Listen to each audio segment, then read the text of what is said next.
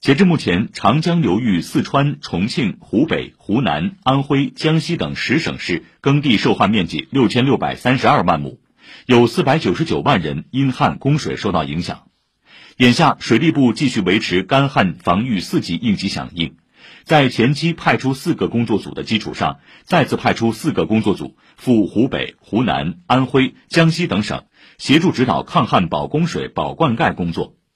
此外，财政部紧急通过中央预备费安排农业生产和水利救灾资金一百亿元，用以保障群众饮水及农业灌溉用水等，全力抗旱保秋粮。